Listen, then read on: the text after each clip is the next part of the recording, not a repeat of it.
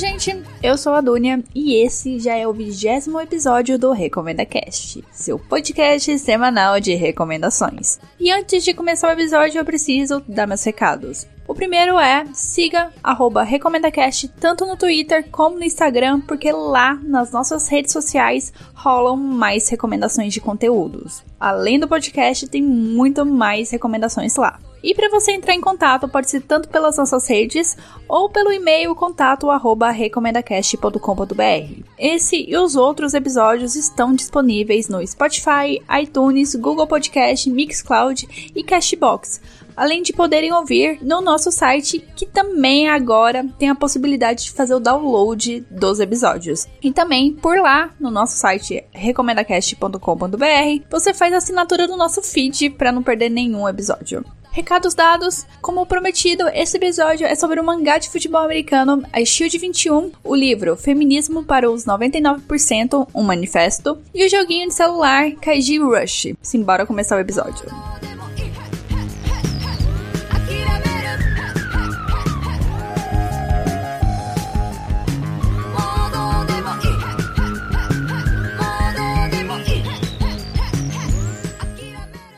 Eu tô muito animada porque eu vou falar de A Shield 21, já que ele é um mangá que trouxe uma boa história e personagens carismáticos usando o futebol americano como ambiente.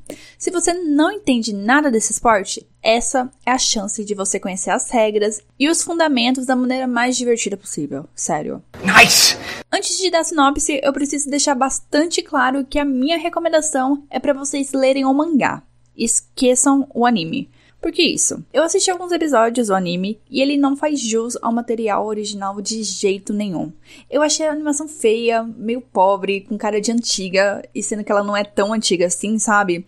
E o traço dos personagens não ficou legal como é no mangá.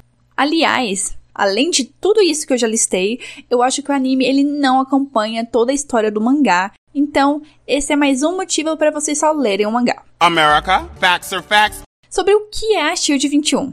Bom, ele conta a história do estudante Sena Kobayakawa, que é um garoto muito retraído, submisso e solitário, que está prestes a começar o colegial numa nova escola, a Damon Private Senior High School, com sua amiga de infância e protetora Mamori Anezaki.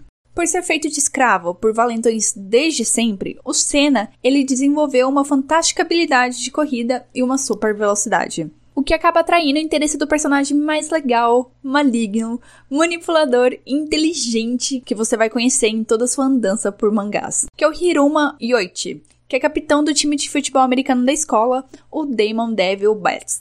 Coagido a entrar no time, mas sobre o disfarce, toda a aura mágica do iShield 21, que eles inventam uma história que é um cara americano que vem de um colégio super prestigiado, que é referência em futebol americano, mas isso é tudo bolada pelo Hiruma para ninguém tentar roubar o Senna para outros times e para Mamoru não se preocupar com o Senna.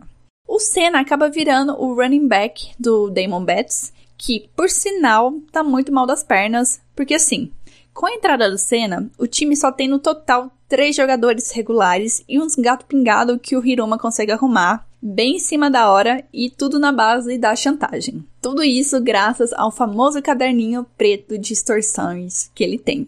Mesmo assim, o Hiruma e o Kurita Ryonkan acreditam que vão encontrar bons jogadores para o time conseguir chegar no Christian Ball, que é o campeonato de futebol americano escolar mais importante do Japão. A Shield 21 foi lançado de 2002 até 2009 na Shonen Jump, totalizando 37 volumes com 333 capítulos. Ele foi escrito por Hishiro Inagaki, do badalado mangá e agora vai virar anime Dr. Stone, e desenhado pelo Yusuke Murata, de One Punch Man. Oh yeah! Além dessa dupla fantástica no comando, por que, que a Shield 21 é tão especial assim e que merece ser lido, Dunia? Vou te dar vários motivos. Vários, vários, vários. Se preparem. Porque a Shield 21 faz futebol americano ser um esporte tão divertido e tão emocionante, sendo que na realidade não é nada assim ele é meio parado, é mal burocrático, sabe? E além de te ensinar as regras do jogo de uma maneira bastante clara e prática. America, facts are facts. Os personagens, eles são os mais distintos possíveis. Dá para enxergar o cuidado na montagem de cada um, desde os principais até os terciários. Cada um tem uma personalidade, tem umas jogadas especiais, tem um jeito de vestir, falar, de se comportar. E eles são muito divertidos. Além dos personagens, cada escola, cada time que participa do torneio tem características únicas, meio que uma mitologia própria, sabe? Com jogadas temáticas, uniforme e mascote. Eu vou dar um exemplo aqui para vocês conseguirem entender isso que eu tô falando. A Ojo White Knights é uma escola que tem uma aura meio cavaleiros medievais, guerreiros honrados, uma pegada meio templária, sabe? As jogadas são criadas e recebem nomes de armas de batalhas medievais. No uniforme, eles utilizam o símbolo da cruz e da espada, e o mascote, é claro, é um cavaleiro de armadura montado num cavalo branco. Isso é para vocês entenderem essa parte da mitologia que eu comentei. Porque assim, haja variações temáticas durante a história de A Shield 21 porque vão ter times com referência de Velho Oeste, mitologia grega, espaço sideral, Egito, dinossauros e muitas coisas bastante piradas. Comentar sobre as partidas, que são todas emocionantes, empolgantes, cheias de viradas, obstáculos, superações, tudo que um bom shonen deve oferecer. Mas não é só de partidas que a Shield 21 vive.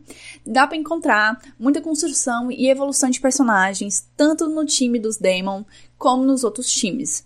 E até personagens que eram para ser alívios cômicos, como os irmãos Hahaha, que é um apelido dado pelo Hiroma, eles não são irmãos de verdade, eles ganham profundidade e dramaticidade ao longo da narrativa. Já que eu citei o demônio, eu quero falar mais sobre o Hiroma Yoichi. Ele é um personagem tão enigmático porque você não conhece nada sobre o passado dele ou o presente dele, e isso é tudo de propósito. Além dessa gana dele de querer levar o time pro Christmas Ball, ao longo da história você acaba descobrindo outras facetas do Hiruma, além da clássica prefiro ser temido do que ser amado. É impossível você não se divertir com a onipresença dele e seus planos mirabolantes durante a história, seja para conseguir mais servos, que são as pessoas chantageadas por ele, que vão desde estudantes até prefeitos, donos de corporações gigantescas, ou seja para atingir seus objetivos. O Hiruma, ele encarna muito essa persona de capitão demoníaco que o time dos Devil's Bats requer. Tanto na aparência, porque ele lembra muito um Link malvado, com as orelhinhas de elfo, loirinho, todo bonitinho, só que a aura malvada. Como nas estratégias de jogadas, mas sempre sendo um líder, sempre junto e tentando tirar o máximo do seu time. Eu adoro Hiroma, é meu personagem favorito de toda a história do mangá do Shield 21 e eu queria muito ser ele quando eu crescesse. Pode dizer. Continuando. Durante a leitura de Shield 21, é clara a evolução do traço do Murata. Desde o começo eu já curtia muita arte dele, mas o refinamento que ele chega é algo assim soberbo. Principalmente nas capas dos volumes, onde dá para usar cor. Tem uma capa que eu adoro, só comentando aqui rapidamente, que ele trabalha muito bem o efeito de água. E que me deixou simplesmente fascinada com a beleza que é a arte dele. Eu quero muito reforçar esse ponto da arte porque é um dos quesitos que me irrita no anime de A Shield 21 porque eles não conseguem fazer jus ao trabalho do Murata. I'm not joking, bitch! Outro ponto técnico bastante importante é a parte de pesquisa. Em alguns capítulos, o Inagaki comenta da viagem que ele fez aos Estados Unidos para se aprofundar nesse universo do futebol americano, nas ligas colegiais, na parte técnica do esporte. Isso enriquece a narrativa porque dá para investir em brechas e possibilidades dentro do próprio jogo. Já estamos chegando no final desse bloco e meu último comentário é que, além da história central, a Shield 21 conta com os conteúdos adicionais muito singulares ao final de cada capítulo. Eles são bastante diversos, mas eu quero citar um que é bastante recorrente, que são as perguntas de fãs sobre os personagens do mangá. É basicamente uma investigação ou uma situação que os fãs tiveram curiosidade e que acabam sendo respondidas naquele espaço, entregando ainda mais camadas a personagens com pouco tempo de tela além de algumas perguntas serem bastante pertinentes e curiosas. É um acréscimo que eu achei bastante divertido e que tornou a minha experiência de leitura de A Shield 21 ainda mais prazerosa. Então, leiam A Shield 21, que infelizmente não foi publicada aqui no Brasil, o que é uma pena, já que esse mangá merece muito atenção e merecia muito essa publicação em terras tupiniquins. Minha segunda indicação é o livro Feminismo para os 99%, um manifesto escrito por Sinja Arusa, Titi Bhattacharya e Nancy Fraser. Provavelmente eu não falei os nomes delas corretos, mas tudo bem, a gente supera isso. O Feminismo para os 99% é um livrinho curto com menos de 150 páginas lançado pela editora Boitempo. Ele é formado por 11 teses que argumentam sobre a reinvenção do feminismo para, abre aspas, defender todas as pessoas que são exploradas, dominadas e oprimidas. Temos como objetivo se tornar uma fonte de esperança para a humanidade. E é por isso que o chamamos feminismo para os 99%. Let it shine, let it shine, let it shine. Eu gostei muito dessa leitura porque as teses funcionam muito bem como uma base introdutória, bastante acessível para quem quer conhecer e ou ingressar em um movimento feminista. Eu falo em um porque o livro ele comenta da existência de diversas linhas de pensamento do movimento, embora ele se aprofunde no grande debate atual, que é o feminismo anticapitalista, ecossocialista, antirracista e internacionalista contra o feminismo liberal, que é esse feminismo para o 1%, capitalista e amplamente divulgado pela mídia como o verdadeiro feminismo. Please stop immediately. Sobre as teses. Cada uma tem no máximo sete páginas e elas lançam reflexões como o capitalismo, desde o seu início até o nosso neoliberalismo, vem promovendo e estruturando a desigualdade de gênero, uma falsa sensação de liberdade sexual, aceitação convencional da diversidade por interesses financeiros, a violência de gênero e raça, a destruição ambiental e o papel imposto à mulher dentro da sociedade. O livro ele também te faz olhar com mais desconfiança essa alavancagem da igualdade de gênero financiado por marcas e bancos, as ditas mulheres empreendedoras e CEOs e executivas, os movimentos sociais encabeçados pela mídia e pelas celebridades e várias outras questões. Porque isso é puro feminismo liberal. São as mulheres ou empresas que, abrem aspas, veem o feminismo como serviçal do capitalismo querem um mundo onde a tarefa de administrar a exploração do local de trabalho e a opressão no todo social seja compartilhada igualmente por homens e mulheres da classe dominante. Essa é a visão notável da dominação como oportunidades iguais. Aquela que pede que pessoas comuns, em nome do feminismo, sejam gratas por ser uma mulher, não um homem, a pessoa que dá as ordens. Fecha as aspas.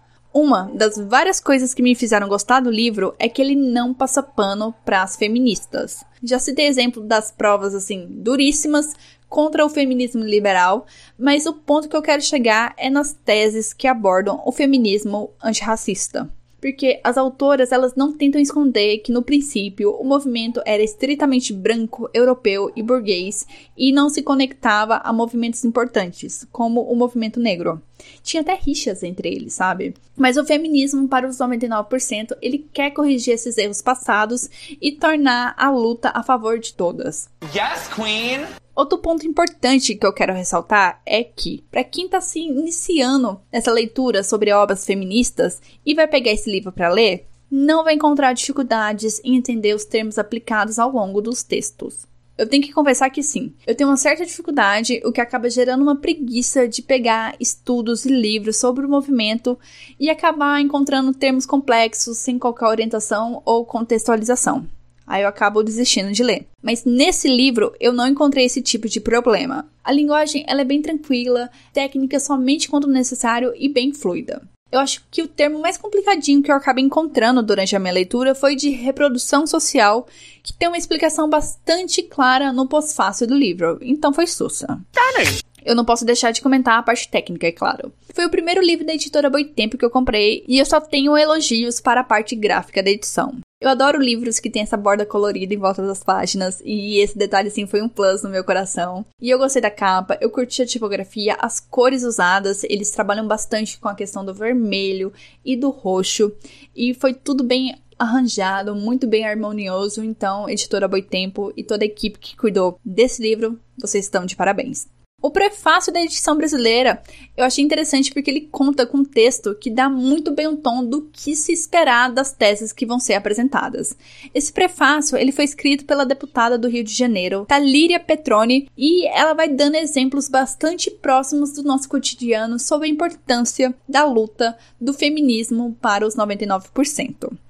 Você ficou interessado, quer comprar o livro, você encontra ele na faixa de 20 até 35 reais em lojas online ou no próprio site da editora Boitempo. Minha última recomendação é um joguinho para Android e iOS produzido pela empresa holandesa Lucky Cat Studio, chamado de Kaiju Rush. A dinâmica do jogo ela é bem simples. Você é um kaiju e precisa destruir cidades em troca de dinheiro. É isso. Foda esse capitalismo, hein? O jogo, ele é estilo One Touch, onde, após seu kaiju ser lançado sobre a cidade, você precisa ficar apertando na tela pro kaiju ir quicando e destruindo os prédios até alcançar uma distância fixa, para assim você subir de nível. Ao chegar a um novo nível, a distância para o próximo aumenta, você ganha um ovo de kaiju para chocar, que daqui 48 horas nasce um novo monstrinho, e a possibilidade de desbloquear uma nova cidade para ser destruída. Let's blow some tiny minds. O dinheiro que você consegue destruir nos prédios, ele precisa ser gasto em quatro modalidades que vão te ajudar durante o jogo. Você pode aumentar a força que o kaiju é lançado, aumentar seu impulso a cada quicar, aumentar o percentual de moedas recolhidas durante a destruição ou aumentar a quantidade de moedas ganhas por minuto quando você estiver fora do jogo. Essa quarta modalidade é um dos diferenciais do game, porque você, jogador, lucra no jogo estando dentro dele arremessando kaiju ou fora dele sem fazer nada. Outros diferenciais do Kaiju Rush são a estética e a variedade de kaiju, eu tô falando tanto de kaiju, mas pode ser que não fique claro para todo mundo que kaiju é a palavra japonesa para monstro. Tipo, o Godzilla é um kaiju, sacou? Então, o jogo ele traz muitas referências a monstros famosos ou só transforma símbolos da cultura pop em monstros. Por exemplo, a Estátua da Liberdade vira um kaiju. Você pode destruir cidades com a Estátua da Liberdade. Essa variedade unida, a estética 2D, pixelada e bastante colorida torna o jogo muito atrativo visualmente e cativante em relação aos seus monstrinhos, por mais que você seja o vilão dessa história. Caju Rush é de graça, está em português e, como de praxe, tem aquelas propagandas chatas que te ajudam a dobrar seus ganhos ao final de cada rodada. Mas se isso te irritar, só desliga o Wi-Fi e seja feliz. Antes de encerrar o bloco, só um aviso simples. Depois que você instala o jogo e vai jogar pela primeira vez, não se assuste ou se desespere quando a logo do Lucky Cat sumir e a tela ficar preta e o jogo não começar. O seu celular não travou, o jogo só demora um pouquinho para carregar, então é só esperar. Isso é uma falha que seria super facinha de resolver, bastava manter aquela barra de carregamento para o usuário entender que o jogo está carregando. Então fica a dica aí, Lucky Cat.